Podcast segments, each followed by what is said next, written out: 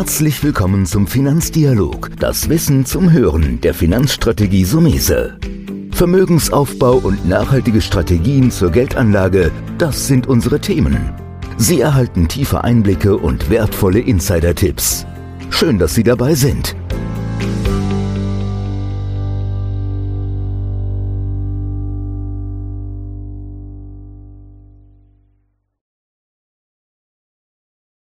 Heute ein ganz spannendes Thema. Das ist, glaube ich, ein Dauerbrenner. Wir sprechen über Gold.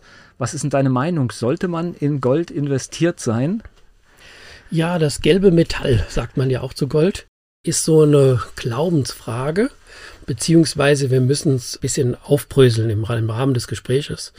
Weil da ist ja schon die Frage, will ich es physisch haben oder als Wertpapier? Okay.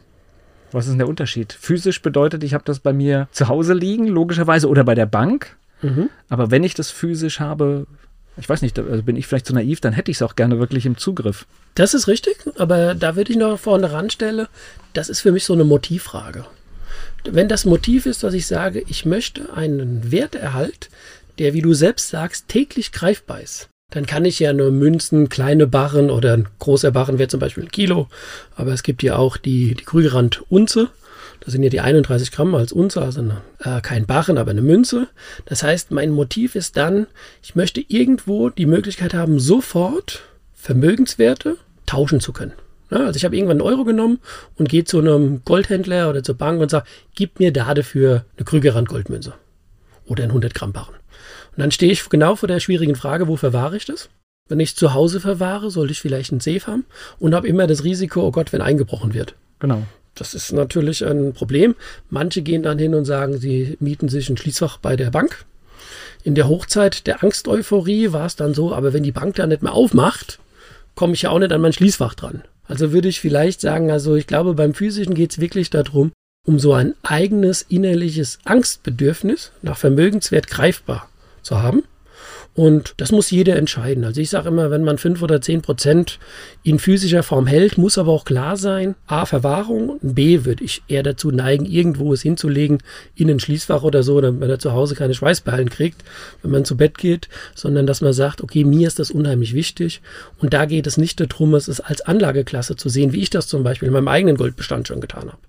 Nicht physisch, das bedeutet was? Ein, ein Wertpapier an Wertpapier. Ja. Was gibt es da für Formen? Ja, aber da würde ich noch mal kurz zurückgehen. Ich habe das selbst gemacht. Ähm, wir haben damals eine Immobilie gekauft. Ich hatte noch ein bisschen Geld übrig und habe mir dann einfach 10 Krügerrand Goldmünzen gekauft. Okay. Vielleicht ganz wichtig, auch wenn man einzelne Barren oder Münzen kauft, nicht auf einmal. Ja, weil die Preise schwanken im Gold ja auch. Das heißt, du hast ein Ziel und sagst, ich will 10 Krügerrand-Münzen besitzen, dann kaufst du vielleicht drei, guckst, wie die Kurse sich entwickelt. Wenn der Goldpreis fällt, das macht er ja auch manchmal, kaufst du vielleicht fünf nach und kaufst dich ein. Bei mir war es so, ich hatte es zwar physisch, aber meine Idee war eine andere und habe gesagt, wenn zehn Jahre rum sind, läuft mein Hauskredit ab und dann habe ich noch eine Restschuld. Und wollte dann sehen, wie steht dann zu dem Zeitpunkt der Goldpreis. Und wenn er hoch ist, hätte ich ihn zurückgetauscht, um meinen Kredit zu bedienen. Also ich habe Gold zwar physisch gehabt, aber im Gedanke der Anlageklasse. Was wir gleich nochmal streifen, ist ja die Anlageklasse als Wertpapier. Mhm, okay. Ich will aber mein Beispiel, weil es wie gesagt echt erlebt ist. Bei mir war es aber so, also ich habe es eigentlich so als Beimischung gesehen, hatte ein festes Ziel vor Augen. Jetzt waren aber die zehn Jahre rum und ich habe das Geld nicht gebraucht für die Rückzahlung, hatte andere Mittel. Und dann habe ich mir die Frage gestellt, okay, was ist denn da draußen los? Und dann kam ja irgendwann so dieser Knall in Corona, ja, so 2020. Dann habe ich meine kompletten Münzen verkauft und habe Aktien gekauft. Meine eigene Frau hat dann gesagt, wieso machst du das? Alles ist schlecht. Ich habe gesagt, ja, aber die Aktien sind so stark gefallen und der Goldpreis war stabil. Und ein Jahr später habe ich mal nachgeguckt. Es war dann so 21, da wäre der Goldpreis um 6% gestiegen, die Aktien sind aber um 26% gestiegen. Also ist diese Motivfrage so wichtig. Wir haben jetzt abgefrühstückt, sage ich scherzhaft, einfach für das Gewissen, für die Ruhe, für das Motiv absolute Sicherheit und Angst. Oder, jetzt gehen wir über in das Thema Wertpapier oder was ich eben gesagt habe, als Anlageklasse. Es macht aber keinen Sinn, jetzt Münzen zu kaufen, um die nach einem Jahr wieder zu tauschen in eine andere Anlageklasse. Weil du hast ja Kaufspesen, teilweise eine Artio, 3, 4, 5 Prozent. Das muss ja alles bezahlen. Also gesagt, und immer das Aufbewahrungsproblem. Du musst eine Lösung dafür finden und die kostet im Zweifelsfall auch. Richtig. Also ist das etwas, wo man sagt, wenn man wirklich physisch kauft, sollte man sagen, komm, das halte ich die nächsten fünf oder zehn Jahre. Und bei mir war es jetzt mal so ein besonderer Anlass, in zehn Jahren Finanzierung vielleicht damit abzulösen. Kommen wir zum Wertpapier zurück. Es gibt ja Wertpapiere, in die man investieren kann. Beispielsweise gibt es sowas wie das Xetra Gold. Das ist ein Wertpapier, das man an der Frankfurter Börse kaufen kann. Und dann kann man halt entscheiden, inwieweit tue ich das in meine Depotstrategie mit einbauen. Es gibt dann noch die Goldminenaktien die wir manchmal auch einsetzen in verschiedenen Depottypen, indem wir einfach sagen, wir wollen jetzt gar nicht auf den Goldpreis spekulieren, sondern wir sagen, es gibt ja Unternehmen, die das Gold fördern und verarbeiten müssen. Und diese Unternehmen verdienen ja mehr, wenn der Goldpreis höher ist, wie ihre Produktionskosten. Und so sind Goldminenaktien ein Wertpapier, das ich wie eine Aktie täglich kaufen und verkaufen kann. Du weißt ja, wir sind weiterhin eher in dem Thema Investment und Fonds. Weil du kannst auch eine Barrick Gold, das ist jetzt eine Einzelaktie kaufen, hast aber immer das Totalverlustrisiko. Ja? Und die Wertentwicklung vorherzusagen ist immer schwierig bei einem Einzeltitel. Also ist das Thema Goldminen ähm, Aktien als Beimischung.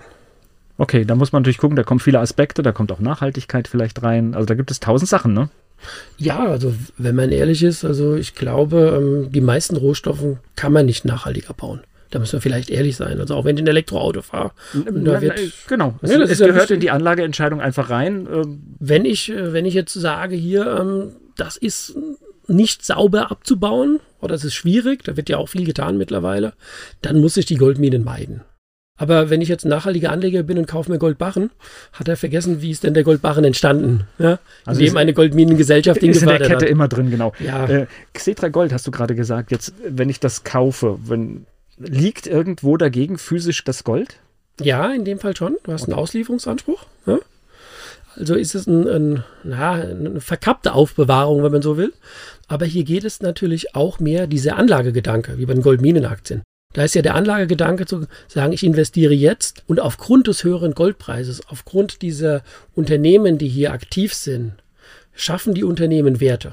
Im Grunde ist es ja, der Unterschied ist ja nicht so groß, ob ich jetzt ein Auto produziere und verkaufe und habe da meine Marge und meinen Gewinn als Autokonzern oder ob ich als Goldminengesellschaft sage, da ist halt die Förderung und Weiterverarbeitung des Edelmetall ist das Auto. Ja, also dieser Gedanke des Geldanlegens in der Wirtschaft spielt eine Rolle. Aber das gelbe Metall ist halt immer sehr emotionsgeladen. Aber du hast es sehr gut gesagt, es wird dir oft nicht ganz so fertig gedacht. Weil die, die Untergangsszenarien, die wir in der Vergangenheit hatten, der war ja so, hatte ich auch vor vielen Jahren gut gesagt, ja, ich lege jetzt alles in Gold an, das Geld ist nichts mehr wert und das verliert alles, was ja sein kann. Aber hast du mal versucht, bei einem Bäcker Brötchen mit einem 100 Gramm Goldbarren zu kaufen? Der wird dann sagen, ja, ich gebe dir ein paar Brötchen, aber gib mir den kompletten Barren. Da hast du ja auch wieder ein Problem im Wert.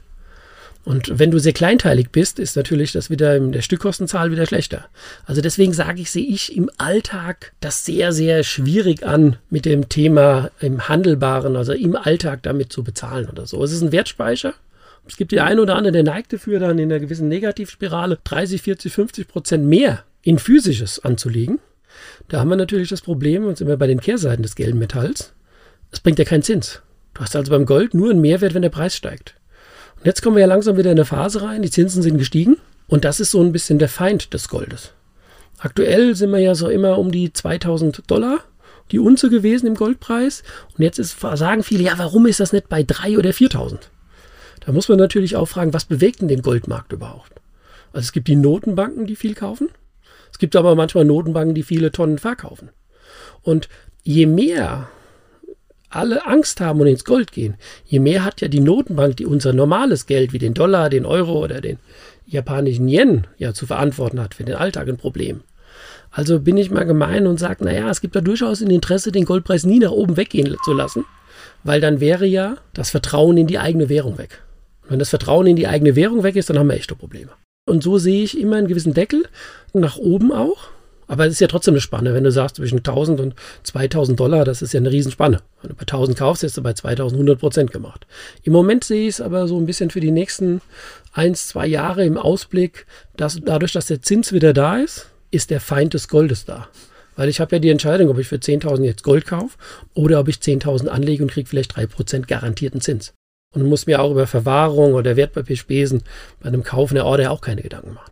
Also ich habe jetzt so zwei Sachen äh, gehört. Wertspeicher, das heißt, das kann durchaus ein, ein Argument sein, dass ich irgendwie 10% meines äh, Vermögens tatsächlich einfach speichern möchte, wo es mir gar nicht darum geht, ob ich jetzt Prozente mache oder ob ich Dividende erwirtschafte. Genau, da geht es einfach zu sagen, ich habe eine Anlageklasse mehr.